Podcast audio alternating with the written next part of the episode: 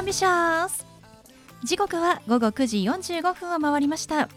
金曜日の夜いかがお過ごしでしょうか？パーソナリティの松野紗子です。この番組 Boys Be Ambitious のコンセプトは夢を抱き語りそして行動に起こそうということで毎回さまざまな業種のビジネスパーソンがゲスト出演。どんなビジネスをされているのかどうして始めたのかその思いを語っていただくそんな番組です。さあそして私と一緒に番組をお届けするのは柴田法務会計事務所の柴田純一先生です。先生よろしくお願いします。はいよろしくお願いします。柴田先生今日3月3日はひな祭りの日ということですけれども、はい、まあ先生は、はい、あの女の子のご兄弟っていらっしゃいましたっけ？ええ私のところはね甥いっ子姪っ子も大きいしね、うん、その下もね女の子少ないんだよね。ああ、そうなんですね。じゃあやっぱりこうひな祭りのこう、うん、まあイメージってあんまりねないかもしれないですけれども、はい、まあ私もですね昔の記憶をこう辿ってみると、はい、確かに小さい頃、まあ2歳3歳ぐらいですかね。はい、お人形飾ったな、ひな壇飾ってもらってたなっていうのをね思い出しましたけど。あの私3人兄弟で、はい、兄私弟なので、はい、唯一女の子でいとこの中でも唯一女の子なんですよ。なのでまあ親戚がですね、まあ、特に祖父母がですね、はい、いろいろ両家の祖父母ですね買 ってくれてまあ盛大に飾ってたなっていうのなんか懐かしいなって思いました。そうですね、ね、今飾ってらっしゃる方ってどれくらいいるのかななんて思いますがでもねあの本当に小さいものから大きいものまで様々あるのでなんかねちょこっと飾りがあるといいですよね。そうですね、うん、特にね女のお子さんお持ちのお父さん、お母さんはね今日は楽しみですよね、ね、そうですね。ぜひ飾って楽しい時間をお過ごしくださいそれでは第149回ボーイズビーアンビシャススタートです。この番組は遺言相続専門の行政書士柴田法務会計事務所の提供でお送りします。それでは先生今夜のゲストのご紹介をお願いします。はい今夜のゲストは一般社団法人生涯健康社会推進機構の専務理事でもありまた事務局長でもあります大川智弘さんです。大川さんこんばんは。どうもこんばんは。よろしくお願いいたします。よろしくお願いいたします。いや私あの健康と、まあ、美容には非常にこう気をつけておりますので生涯健康社会推進機構という名前が非常に興味深いんですけれどもあのズバリどういったお仕事をしていらっしゃるんでしょうか？あの私どもの社団法人は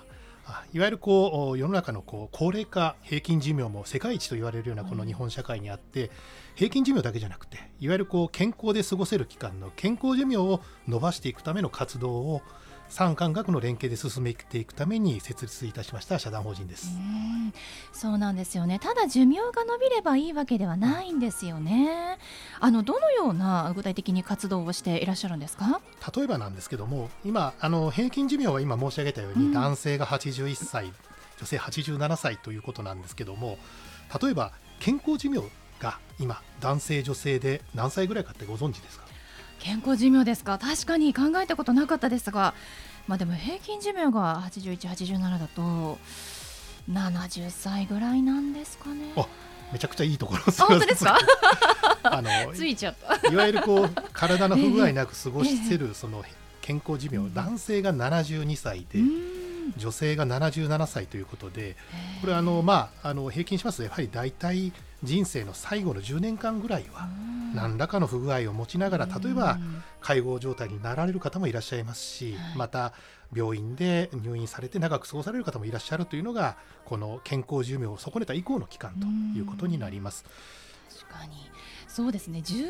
間も って考えるとちょっと長いので、うん、できればねその最後の10年も健康に楽しくいきたいですよね。あのどうすれば健康寿命っていうのはあの増やせるんでしょうか？非常にこれってあの何もこう難しいことであったりとか、うん、特別なことをやり続けなければこの健康寿命というのは伸ばせないというわけではなくて、はい、本当にこう日常の中で少しの心がけであったりいわゆる生活習慣と呼ばれるものをご自身で少し意識を変えてみるだけで、うん、えー、全然変わってくるっていうのがもう明らかに科学上もなっておりまして、はい、で私どもはその中でも心と体の健康というこの2つのファクターに着目をしてその、まあ、正しい知識の啓蒙というのに取り組んでおります。あそうなんですね。ちょっとした日々の心がけで変えることができるんですね。じゃそれを教えてくださっているのが、まあ、こちらの生涯健康社会推進機構さんということですね、はい、具体的に何をしていったらいいんでしょうか？はい。あのまずですね先ほどのその心と体の健康と申し上げましたけども、うん、具体的にはまずその体の健康、はい、これ実はですねあの皆さんもよく耳にされる言葉かもしれませんがこう年齢がどんどん経っていって加齢とともに筋力が衰えてまた関節といったようなところの運動器もま衰えていく。そういう中に発生するこう不具合をロコモティブシンドロームというふうにして呼ばれるんですけども、はい、まあ、略してロコモと。でこのロコモを予防していこうとするロコモ予防の取り組みというのがまず体の健康にとっては非常に大きな取り組みになります。ロコモ予防のためにはこれもあの非常に簡単なんですけども筋力を維持していくでこれもあのジムに通ってこう大きなダンベルを持って頑張るというレベルまでいかなくても、はい、本当にあの1日30分週2回3回の運動器具を継がずにやる運動で筋力は維持できるというのが今証明されております。そうなんですね、まあ、日々コツコツとっていうことなんですね。あのでもなかなか筋力衰えてくるとそれすらも難しいかなって思うんですが日々できる筋トレ法家でできる簡単な筋肉の鍛え方っていうのは何かありますか？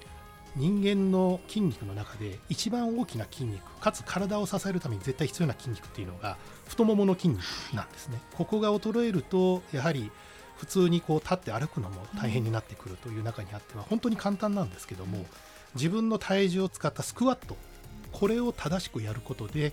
太ももの筋肉というのを維持できます。なるほど。もうこう太ももが基盤ということですね、はい、動かしていく、まあ、歩くだけでも本当にお散歩って大事なんですよね。おっしゃる通り、うん、本当にまあ散歩で体を動かすっていうことも非常に大事ですけども、うん、やはりこう筋力をつけるためには少し負荷をかけなければ、筋力ってつきませんのであの歩くことプラスそうしたスクワットということで、えー、まあ、自分の体に負荷をかけていくということで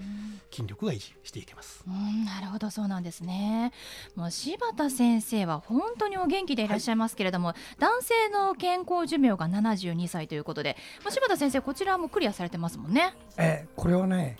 平均でいきますか。ら、うん、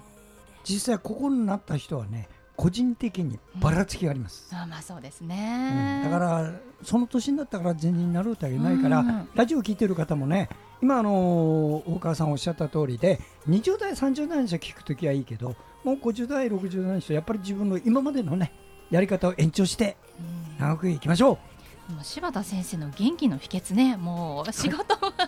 きっと楽しくていらっしゃるので、それもね、元気の秘訣なのかなって思いますけどね。ここでちょっと過激かもしれないけど、えー、できるだけ仕事は続けた方がいい。仕事があるとないとじゃねあのボケ方が違うな。そうですね。ボケ方が。生涯現役って言いますからね。ありがとうございます。大川さんそれ以外で何かこう取り組んでいらっしゃる活動などってあったりするんですか？はい。もう一つあの心と体のその心の健康の方なんですけども、これはまあ心の健康、まあ、つまりその認知症予防ということで先ほどあの先生のお話もございましたけども非常にこう、まあ、あの今日本でも認知症の罹患する方が増えてはいますけどもその中でもですね実はその認知症の原因の7割がアルツハイマー型認知症と言われるその認知症であることが今分かっています。え、実はこのアルツハイマー型認知症というのがこう例えばご高齢になっていきなりこうその病気が出てくるというわけではなくて本当にその40代の頃からずっと何十年かけて蓄積してきた原因物質が脳に溜まってそれがある量になってくると認知症を発症するというのが分かっております。40代の頃からですそうなんです。はい。ちょっと恐ろしいですね。これは何かこう解決策っていうのは見出せているんでしょうか？あの残念ながらまだその認知症のその薬自体はまだ日本では開発されていなくて、うん、やはりいかにその原因物質をためないかという、うん、そのまさに生活習慣に関わってくるところが重要にはなっております。うそうなんですね。もう早くね解明していただきたいですし、薬も欲しいですけれどもね。とさらに大川さん、この健康に関する何か資格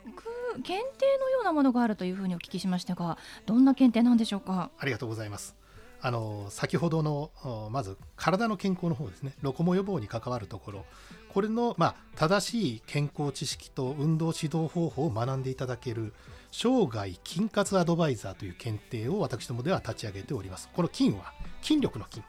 まあ、いわゆるこう就活とかいろんなありますけどもその中でも筋肉の数で筋活ということでこれは先ほど申し上げたその自分の体重を使って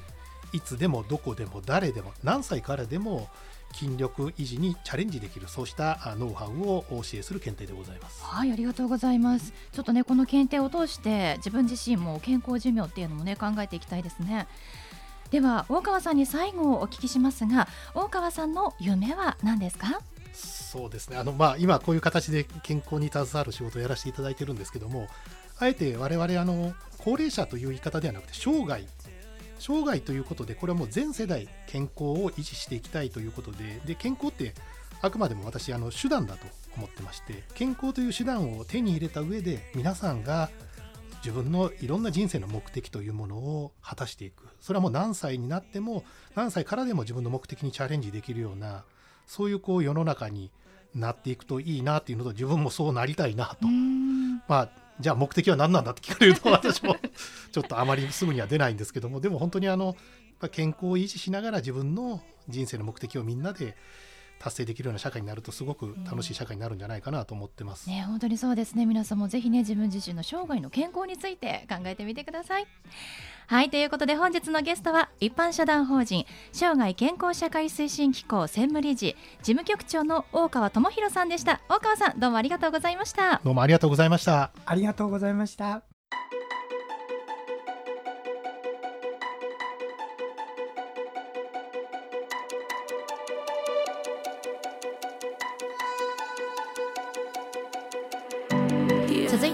柴田先生のワンポイントアドバイスです。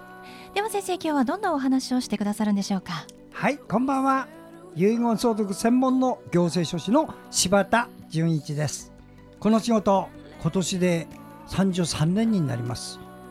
これは次の世代のためにやる仕事なので自分だけがいいっていう方はねあんまり興味示さないね遺言はね。自分が亡くなった時に次の世代にどれだけあのスムースに財産を移転してトラブルないようにしようかっていう発想を持った方があのー、お役に立てる情報ということになるかもしれませんけどまあちょっと興味のある人ぜひ聞いてくださいね。一つ言います。それはね遺言書作るでしょまた作らないでしょ？どっちでもあなたの自由なのよ。その自由で決めることでもし作らない場合にはどうなるか。この場合にはね遺産分割協議っていうのになるの相続人全員でわわわわわ言いながら合意書を作る。これを遺産分割協議書っていうんですがこれを作る時に一番注意しないためなのは何か。遺産分割協議書はねあなたが死んだら10ヶ月で完了しないと税金の相続税の特典が一切使えないってことを覚えてください。こういうのがあるからどうか時間切れになる人が多いので遺言書を作ることをお勧めします。もし興味あったらぜひお問い合わせくださいね。はい柴田先生の連絡は電話東京03-6780-1408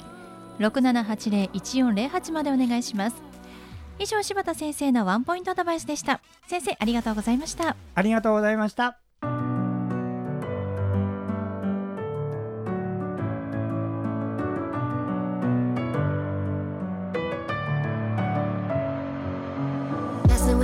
ことでお送りしてきました「 Boys Be Ambitious いかがでしたでしょうか？